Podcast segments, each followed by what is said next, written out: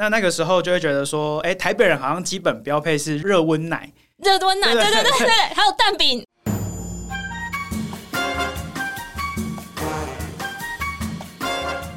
美食界的真相就在这里，准备好与我们一起品味、探索并挖掘所有关于美食、餐厅和海鲜的秘辛吗？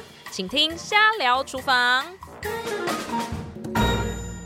大家好，我是虾虾公主。身为高雄人，到了冬天哈，早餐、午餐、晚餐都可以来一碗热腾腾的锅烧意面哈，温暖你的心跟胃。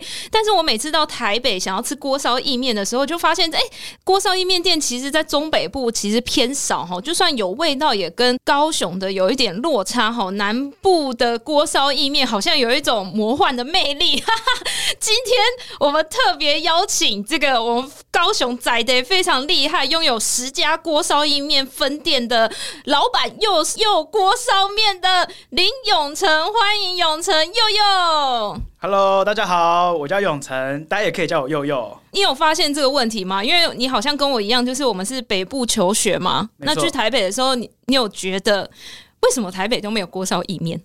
对。呃，因为我毕竟是从小早餐一定要吃锅烧的人，对对。那我到台北读书的时候呢，发现很冷的天气竟然没有一个热热的汤，对，没有一个早上唤醒我体力体力的一个餐点啊。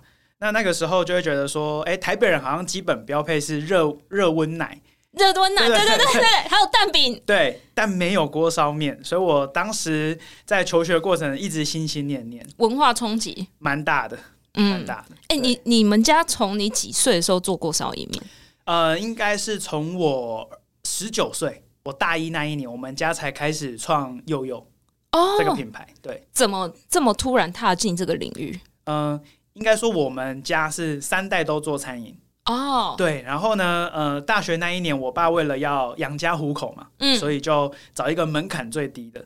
对，那因为我小时候就很爱吃锅烧啊，所以当时有很多的选择，我爸就选了。锅烧面哦，原来是这样，然后一路走来就这样做了三百年，没有开玩笑，去掉两个零啊，没有啦，也做十六年了，很久哎、欸，蛮久了，蛮久，很久哎、欸。那你们有往就是感觉我们没有办法在中北部吃到，你有对这件事有什么探究吗？因为对于一个餐饮店家来说，应该还是很想要就是突破一些市场嘛，对不对？对，没有错。嗯、呃，这件事情呢，事实上，嗯，应该说在我心中种下一个种子啊，就是说，奇怪，为什么台北人跟南部人的口味有一个南北之分？啊、嗯，以前常常讲说南部口味偏甜，甜那北部人口味偏咸。后来我尝试开始做经营餐饮业的时候，我发现，哎，这件事情好像是真的有有这么一回事哦。嗯，对。那我开始研究锅烧面的这个过程中，我发现。北部之所以很难推锅烧，是因为面体意面啊，大部分它都会带一点甜。北部人到底喜不喜欢吃？我觉得这个很见仁见智。嗯，对。那呃，我们佑佑自己本身呢，我们做的一些调整之后，我发现北部的朋友回来高雄，哎，他们吃我们家的面都能接受。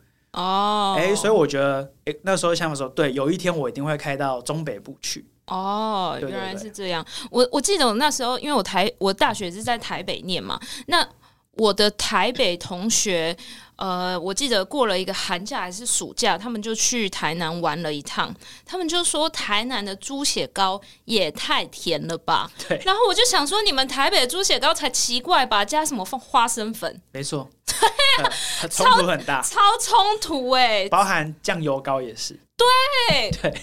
我记得那个台北的小火锅佐料区也会有花生粉，高雄完全没有这种事哎、欸，几乎看不到。对啊，几乎看不到，真的文化冲击，文化冲击。但是我要我要先说一个小故事，就是其实啊，虽然我贵为高雄人，但是我在今年以前我是痛恨锅烧意面的。我是痛恨锅烧意面的，欸、要讲这个故事，那 我要先走了。我是鼓起很大的勇气才录这一集的，但是我说的是今年以前，为什么？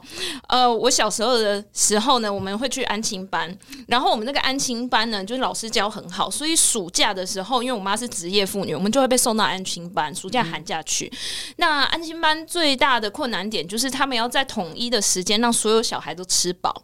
对吧？所以午餐很重要。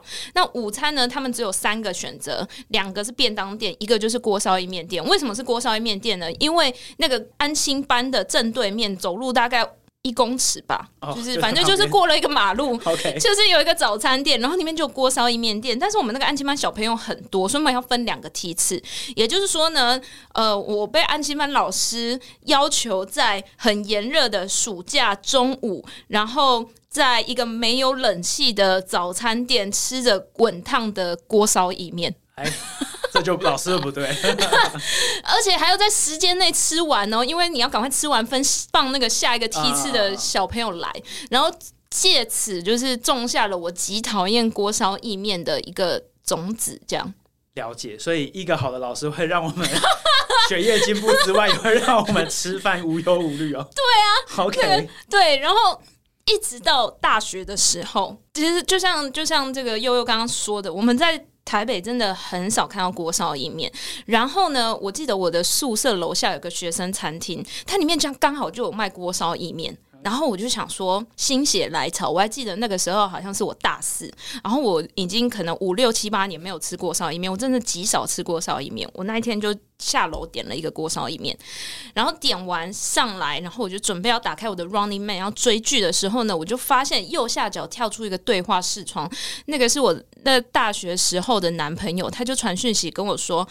哦，我劈腿了，所以要跟我分手。然后我就想说，天哪！我遇到锅烧意面就会有这种 很不好的事情发生哎、欸。自此我就极恨锅烧意面。然后为什么一直到今年我才又重启这个锅烧意面的雷达呢？因为就是我认识了佑佑，还有我另外一个朋友.他也开了锅烧意面。然后呢，最近高雄有一个锅烧意面节，对。没错，然后我就想说，天哪，这个真的好像是我们高雄很厉害的文化，我就开始尝试锅烧意面，嗯，然后我就觉得，哎，意面好像还不错，哎，嗯，OK，它里面会吸饱汤汁，对，这个很特别，就是它跟其他的面体是不太一样的，没错，没错，对，所以，所以就是开启了我这个用锅烧意面巡回高雄之旅。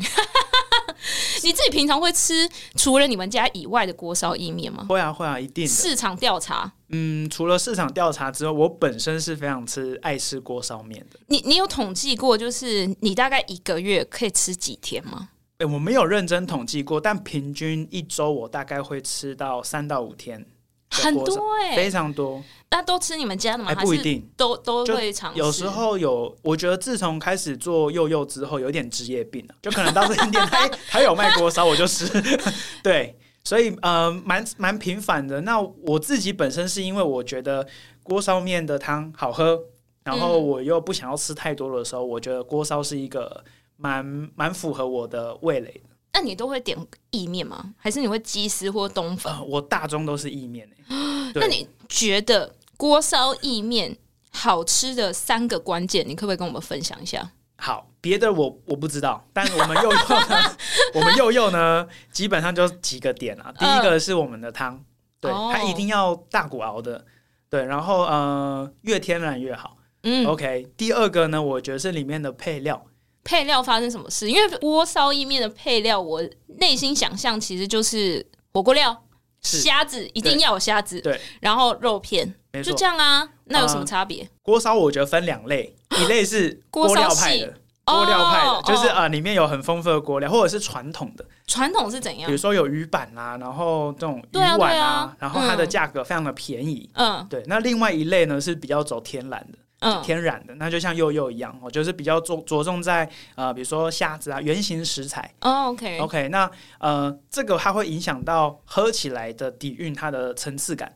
嗯，也就是说，我们今天用虾子的话呢，它的喝起来，哎呦，很甜，然后那个甜呢，不会是像锅料一样那种色素感非常的重。嗯嗯、那如果说是火锅料的呢，大部分的追求都会是呃，那个整整体的呈现非常的呃花俏啦，或者是很丰富。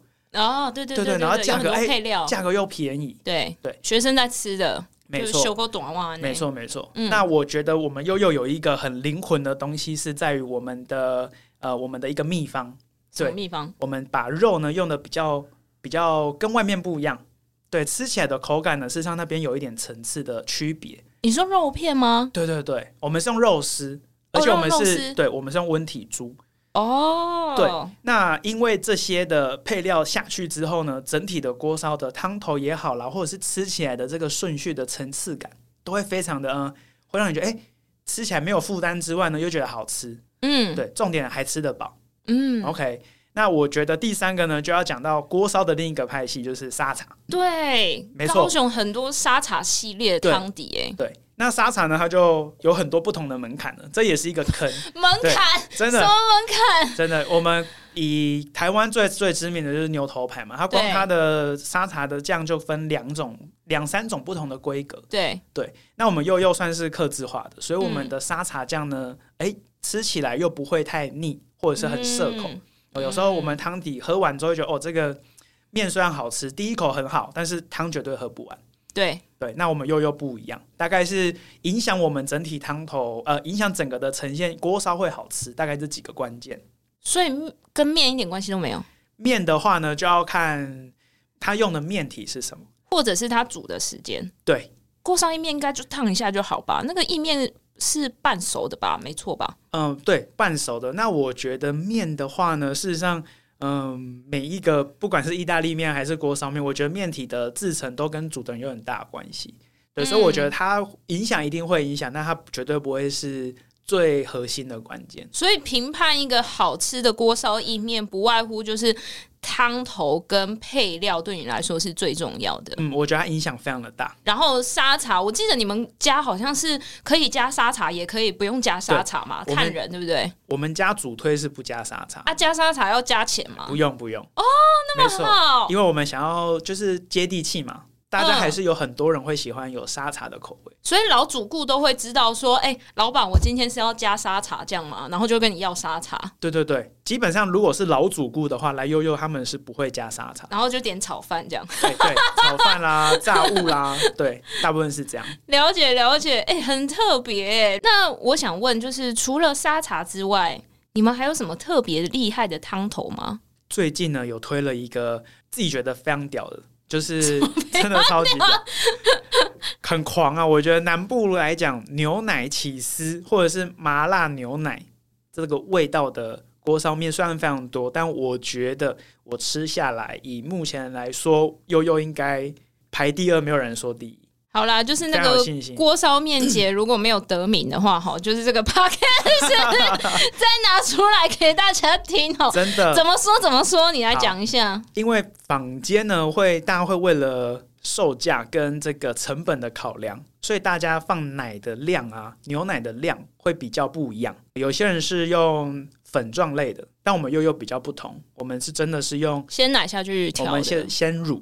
哦，鲜乳，对对对，所以我们的汤呢，喝起来非常的浓郁，重点是不会像粉类的，嗯、它放久了之后会有一种分离感，哦，沉淀啦，对，有一点分离感。那这件事情光这一个，我们就真的是赢了很多人了。你以前是做餐饮的吗？我不是做餐饮，但我学餐饮学了九年，九年？为什么是九年？哎，我在悠悠九年。我刚刚讲嘛，我们家三代是做餐饮的。我从小立志，我不要做餐饮。那怎么会误入歧途？就因为爸爸生了一些病，对，所以后来照顾他的时候，就发现哎，这样做餐饮也没有自己想的这么的这么的排斥。可是刚踏入的时候，会不会有些阵痛期或困难？一定有啊，一定有啊。像是什么？嗯，譬如说盐跟味精分不清楚。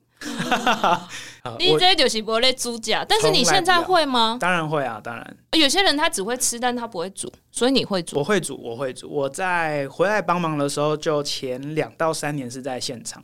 哦，在内场吗？呃，内场外场都有，都有训练过。对对对，所以一直到现在变管理职的时候，还是非常的喜欢在前线。你除了锅烧意面以外的拿手好菜会是什么？就我们店的东西都 OK 啊，对啊，我没有其他的了，因为就是我我没有去学，很老实，很老实的老板，他很专精在这个悠悠的品相上面。我觉得就把一件事情做好就好了，对，因为自己也不是这一方面的料，那我就把目前我涉略到的，哎，我有推出的品相，我弄清楚就好。嗯，对对对对。嗯，那刚开始回来接班的时候，还有没有遇到一些什么困难？嗯，最大的困难应该还是跟大家都一样吧。二代在做接手的时候，难免会遇到一些家人长辈的不放心啊，或者是看不懂我们在做什么，最大的困难还是对自己的一些自信吧。自信？嗯，你看起来是一个很有自信的人啊。我觉得是后天培养的。以前觉得还好吗？因为以前的专长不在于餐饮嘛，所以有时候在做一些决定啊，或者是对一些规划上会比较找不到方向。嗯，对。那也是因为跟很多的前辈聊天，然后逐步的慢慢，哎，好像看清楚自己要做些什么，所以才慢慢的可以拿出一些想法，跟家人啊，或者是伙伴去做一些讨论。可是我会好奇一件事情，就是说，如果我们很专精在我们自己的产业或者是我们自己的店上面啊，就是我们怎么知道我们店的好吃跟市场上面的好吃是一致的？这个问题我觉得非常好。嗯，以我们悠悠来说，我们吃一个新品啊，会觉得它好吃，对，绝对是不是一个人吃？嗯，我们会叫很多人来吃，朋友啦，或者是店长啦，甚至有时候找客人。对，VIP 试吃品尝、欸，也不一定 VIP 哦，就是 他刚好客人在坐在那边，对对对，啊，请你假了，对对对，哎，就就会很直接的去知道，哎、欸，我们第一线的顾客他们的感受，嗯，对，那我们自己都会有一个评分表格啦，嗯，我们不追求最高分，但我们追求大众化，就是有一个门槛以上，对对对，就是说，哎、欸，这个东西百百分之八十的人会喜欢，对，哎、欸，那我们觉得这个品相就 OK，嗯。有什么是因为这个情况下诞生的产品吗？我举例来说好了，比如说像我们最近推的一个葱花蛋，嗯，哎，那我们就会去思考说，我们用九层塔蛋还是要用葱花的？不是，它就叫葱花蛋，不是应该就要用葱吗？对对对，我们一开始是有两个选择，哦，就是蔬菜蛋，就是他们要用，就是我们有全干净的大的煎蛋，菜谱、嗯、菜谱那时候想几个，就是菜谱蛋啊，对，九层塔啦，哦，然后葱花啦，这种比较。大家都喜欢的，那我们最后选择葱花，是因为它最符合大众。因为九层塔有些人不喜欢，嗯，对，菜谱有时候又会看感觉，哦，哎，所以我们我们推出来的新品呢，就是为了服务那八成的客人。哦，对对对对对，原来是这样，就这么单纯。我真是大开眼界，原来菜爆跟九层塔在大家的心中比不上葱花。呃，应该说以可以被接受度接受的程度。是是是是是，我知道佑佑的时候呢，我不是说佑佑这个人，其实佑佑锅烧面在高雄真的是一个非常在地的品牌。然后，当然他们现在有很多呃所谓的二代店，你就看到那个扛棒星星的，你就知道那个是二代店。可是还是会有一些一代店，就是呃比较旧的。而跟大家描述一下，它比较像是那种呃社区楼下的早餐店。真的就是高雄，真的是早餐，我们就会吃烧肉饭跟锅烧意面，还有霸掌，就是 这个。因为高雄是一个重工业都市，哈，什么淀粉类真的是早，真的是就是早上会吃的东西。那作为这样比较传统的这个台式早餐吗？慢慢转型变成二代店，是有什么原因吗？说起来会非常冗长啊。但我我简单讲几个点。第一个，我们的一代店呢，事实上，呃，我们是非常的念旧的一个品牌。嗯，那我们一直不想要把一代店去做一个改变的原因，所以有一代店嘛？对，有一代店。嗯，那我我对我自己来讲都一样，它都是有有，也是我们的一个成长史。当时一开始创业没什么钱嘛，资金也不足，所以我们的所有东西都是用现成的规格品。在老一辈的长辈他们的美学概念里面，就是红配绿才会是。很亮眼的一个品牌，所以他们的色系呢规划都比较传统。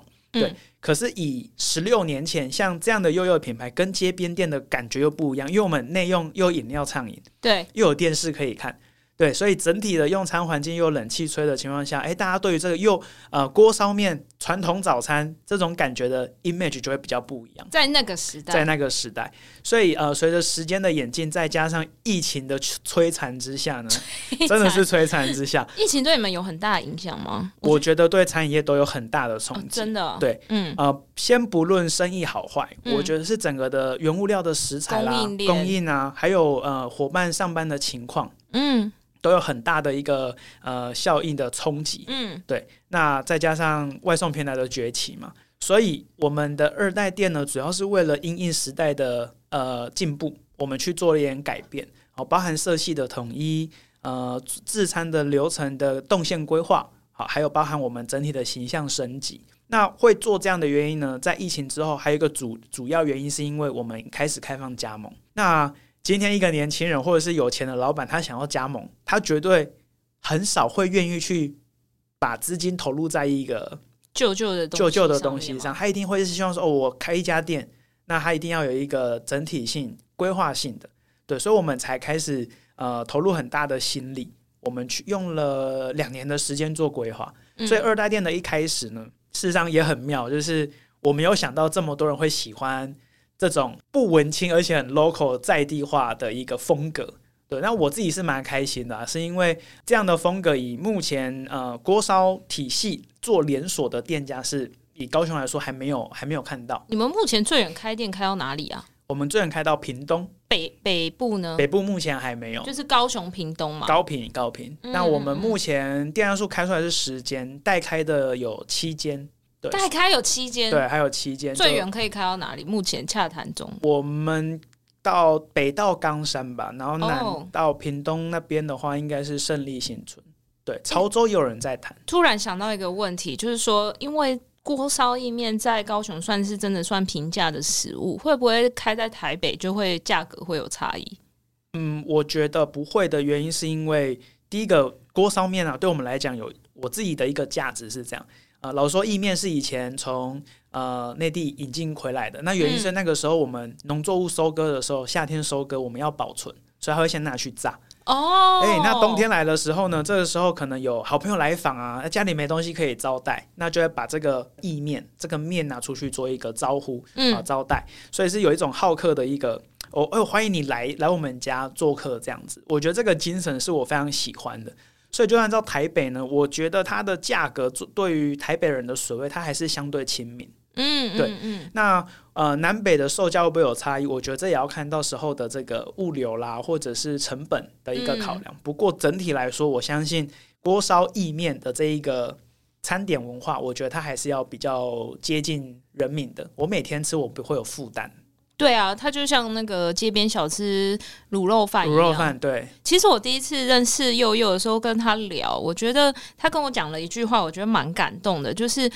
大家其实把很多台湾的小吃都很发扬光大，譬如说卤肉饭啊，卤肉饭会有呃他们的排行榜，或是得奖名单。牛肉面当然也有嘛，然后还有蚵仔煎啊，珍珠奶茶。锅烧意面永远就是跨不出浊水溪。没错，我我觉得这件事情是必须要有一个品牌愿意去去执行啊。我觉得又又这个牌子呢，它。诶，应该这样说，我们愿意成为这个的推手，但至于是哪一个品牌或者是谁把它做起来，我们都乐见其成。嗯，对，因为对我呃，对我自己来说，我从小每天就是早餐就是吃锅烧啊，然后就就上学，就这么单纯。锅烧等于是开启我一天的一个。你都吃原味锅烧吗？我小时候都吃原味，对，然后那个时候比较常加沙茶。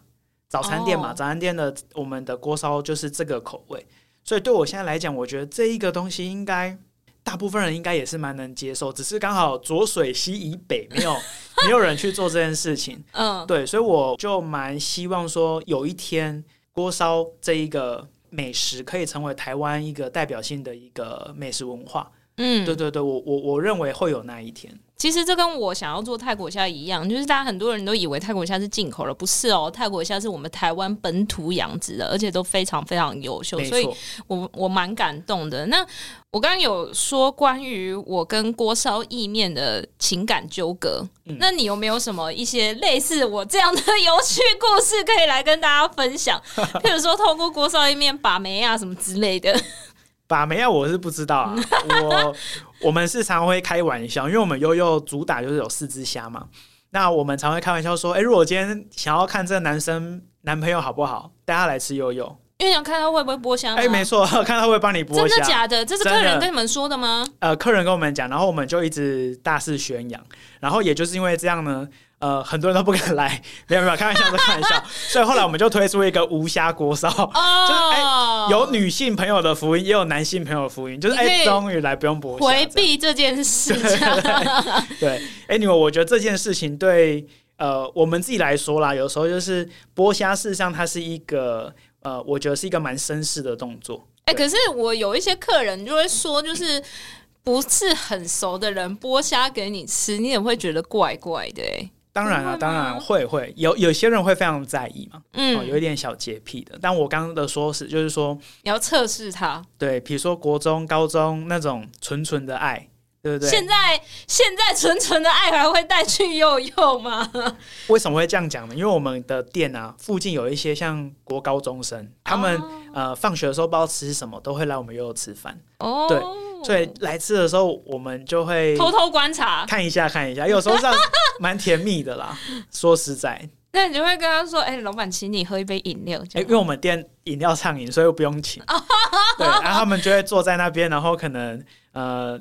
两小无猜嘛，我觉得哎、欸、也蛮好的。哎、欸，你们开十六年呢？如果是从第一年开始吃，那现在小孩都高中了。哎、欸，对，所以很惊人呢。我也蛮讶异，是呃，我们的客客人啊，有些是从小吃，然后已经嫁出去到外县市。嗯，对，所以他们就问我们说：“哎、欸，我们为什么不在呃？他是好像是嘉义嫁去嘉义，嗯，就请我们要去嘉义开。嗯，对，所以对我自己来讲，因为我毕竟也是二代接手，有时候觉得哎、欸，对。”事实上，就像我一样，我们现在吃锅烧已经变成是一种记忆的味道。嗯，哎，有时候就是这样，所以我觉得顾客给我们的一些回馈跟支持，都是我们一直不断往前进的一个动力。嗯，确实啊，就是这么久的品牌，人家都说创业嘛，一个企业三年，他如果还可以撑下去，就很不容易。你们有五个三年呢？对，五个三年还是那。十六年前的口味跟现在是一样的吗？一模一样，真假的？真的真的，因为就像我刚刚讲，我们就只专攻一件事情，我没有很会煮东西，嗯，但我就把我爸教会我们的，把它一直做到好就好了。关于意面这件事啊，你们会炒吗？炒意面，像台南对鳝鱼意面嘛？对啊，我们幼幼呢刚草创初期呢，事实上有推出干式的炒意面。对，然后后来我们把它拿掉了，原因是因为真的太麻烦。很麻烦吗？非常麻烦，还是抵不过鳝鱼？呃，不是不是，真的很麻烦。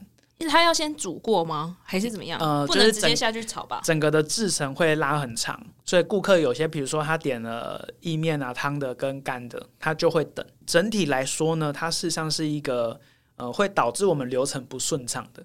哦，对对对。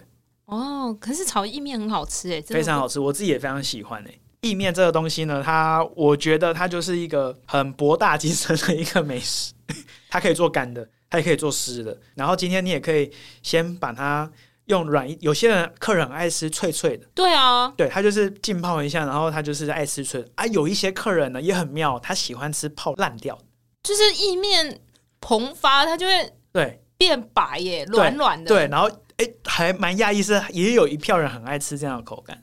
对，所以我觉得它的变化性太大。那我觉得像我们自己做餐饮的，我们又做连锁体系，所以我们希望品质稳定。是啊，我们就把变化因素比较大的东西就把它拿掉。如果客人特别这样要求，你们就会给他浸一下，然后就给他吗？会会泡一下比较简单啊，泡烂就是他在座位上泡烂就好了。对，应该是说干炒的这件事情比较麻烦，就只有炒这件事比较麻烦。对对对，因为他在炒的过程中，他也不能炒太久，他也不能。加太多水，对，但它不加水又打不开，不开对对，所以不是很容易。就是说，相对它的相对之下啦，它的时间呢，跟它需要的技术比较复杂一点点。哎、欸，有人说吃那个脆脆的面啊，或是硬硬的面，就是譬如说坊间也会有一些炒泡面或是卤味嘛，对不对？对对对，就会有那个泡面嘛。有个说法是，喜欢吃硬面的人，他脾气比较硬哎、欸。真的吗？看起来你是不知道，我，我真的不知道。那你自己呢？嗯，看起来我应该是软硬适中。OK OK，好好好，下次可以观察一下你的客人或是你的老婆。好，对啊，很特别，就是吃硬面的人比较。这该不会是都市传说？我真的不知道这个。好，除了除了意面之外啊，就是应该是说有没有什么你跟第一代的故事承载在这个意面上面，我蛮好奇的。爸爸会手把手教你，可能煮面吗？还是怎么样？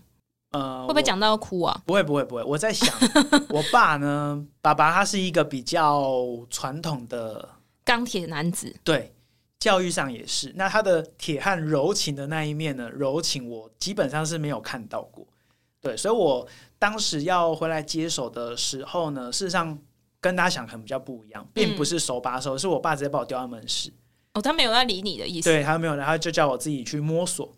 对，那嗯、呃，但我的个性呢，也是比较乐天派的，就我觉得、嗯、哦，好，我就在门市啊，那我就是跟当做上班一样嘛，就是呃，哎，有不懂的就问。所以在整体的学习的过程中，这一个品牌我反而没有太多的呃，就是这种。父子这种这样比较好啦，也不会吵架啊。你们有吵过架吗？我们很常吵架，是在后期的管理上 哦。对，对于公司经营的方向不太一样。对，没有错，没有错。所以啊、呃，反而是到后期的时候，开始知道说一个责任的压力。开店一直开下去，员工数也有到七八十位。嗯，所以有一天我爸就跟我说：“哎、欸，你敢怎样？那哪悠悠？我我爸说台语的，没关系。如果把悠悠收起来的话。”我们会有四十个家庭会瞬间没有工作，嗯，因为我从那个时候才认知很清楚说，哦，原来我们家已经有一种社会责任的一个概念。那时候也还很年轻，就去一直去揣摩他这个心中的想法是什么，嗯，然后一直到现在才会很明确知道说，哦，原来我们呃每一个企业在成长的过程中，绝对不会是因为我自己多想要成功，而是背后有一堆人，他必须你成功，他们才会过得更好的情况下。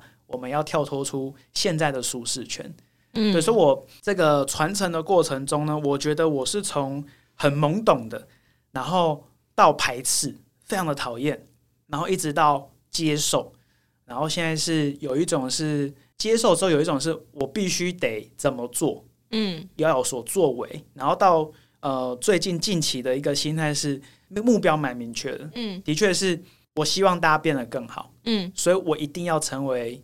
更好的那一个人，嗯，然后一起前进，嗯，我觉得这是我现在的一个状态，嗯，对。那爸爸毕竟也已经退休了，所以他对我们的呃放手的这件事情，呃，尤其这两年，事实上蛮明显的，嗯。那以前我爸从来都不会对我们那种晚辈说什么，哎，你做的不错啦，或者是做称赞的动作，因为他很 man 嘛，嗯。那最近他开始会。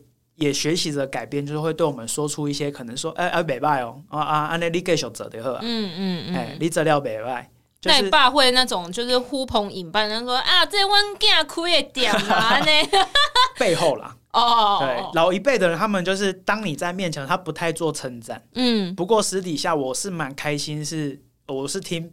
我妈妈说的哦，就是说我爸以我为荣，这样。听妈妈说。对对对对，然后我觉得这是老一辈的一种情感，就是藏在心里的爱。嗯。然后我觉得对我们晚辈来说，我觉得是一种心灵的一种，你认同我，我知道，但我们不用说太多。嗯。对，有时候我跟我爸的互动就是很单纯。啊，假爸爸哦啊，就是 朴实无华的朴实无华男子对话，真的就是不会聊太多，真的真的就是这样。对，所以我我是。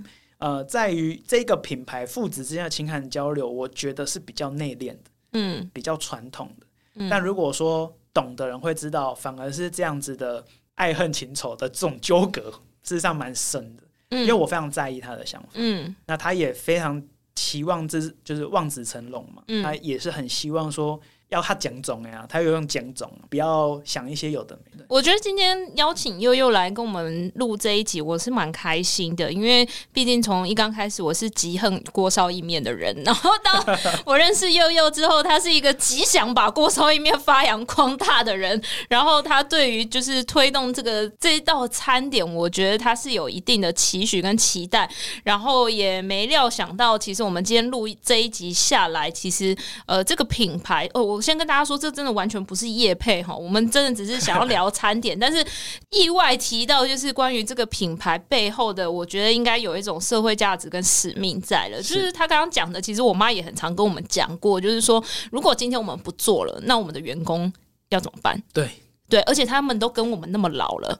哎，这样讲老很，讲员工应该就是这么久，对对对对。对 那他们要怎么何去何从？我觉得这个是身为一个企业主，好像要背负的一个使命。然后一直到后面讲到跟一代这种确认过眼神的情感纠葛，我觉得爸爸跟儿子的世代传承跟。妈妈还有女儿的有一点嗯不太一样。嗯、对对对对，有一些微妙的关系，我们是可以私底下聊。但是最后我想问悠悠，就是说，对于这个品牌未来五年、十年，你们有什么期待或者是想法吗？先讲五年好了，近期的规划就是说，我们还是以展店为主，嗯，主要的目的就是说要让更多人来认识柚柚，嗯、然后也希望悠悠呢可以服务更多的民众这样子。呃，十年呢的一个规划呢，就是说锅烧面的这一个美食文化可以成为台湾的一个代表性的美食产品之一。对，就像大家来台湾一定要吃牛肉面一样的感觉。呃，对对对对，嗯，对。那我希望呃当。锅烧面这个文化已经有有它的代表作之后，又又会是其中一个品牌。嗯，OK，那二十年呢？当然是呃，我目前的规划就是说，全台湾可以有一百家的分店，嗯，然后可以在北中南为大家做服务。嗯，那如果真的有机会，也希望可以到东南亚的这个地方，可以去服务那边的华侨，或者是把这样的一个美食呢推广在呃亚洲区。嗯，对，大概是我我二十年的规划吧。那之后就退休了，要交给别人。对，好，谢谢谢谢今天又又锅烧面的林永成又又本人来分享哦，那也很期待啦，就是锅烧意面可以成为。第二个牛肉面哦，台湾之光啊，就是让大家来到台湾的时候就可以享受这种很接地气的餐饮文化。谢谢他今天的分享。如果喜欢这一集的话，欢迎订阅瞎聊厨房，并帮我们留下五星好评哦。下次见，拜拜，拜拜。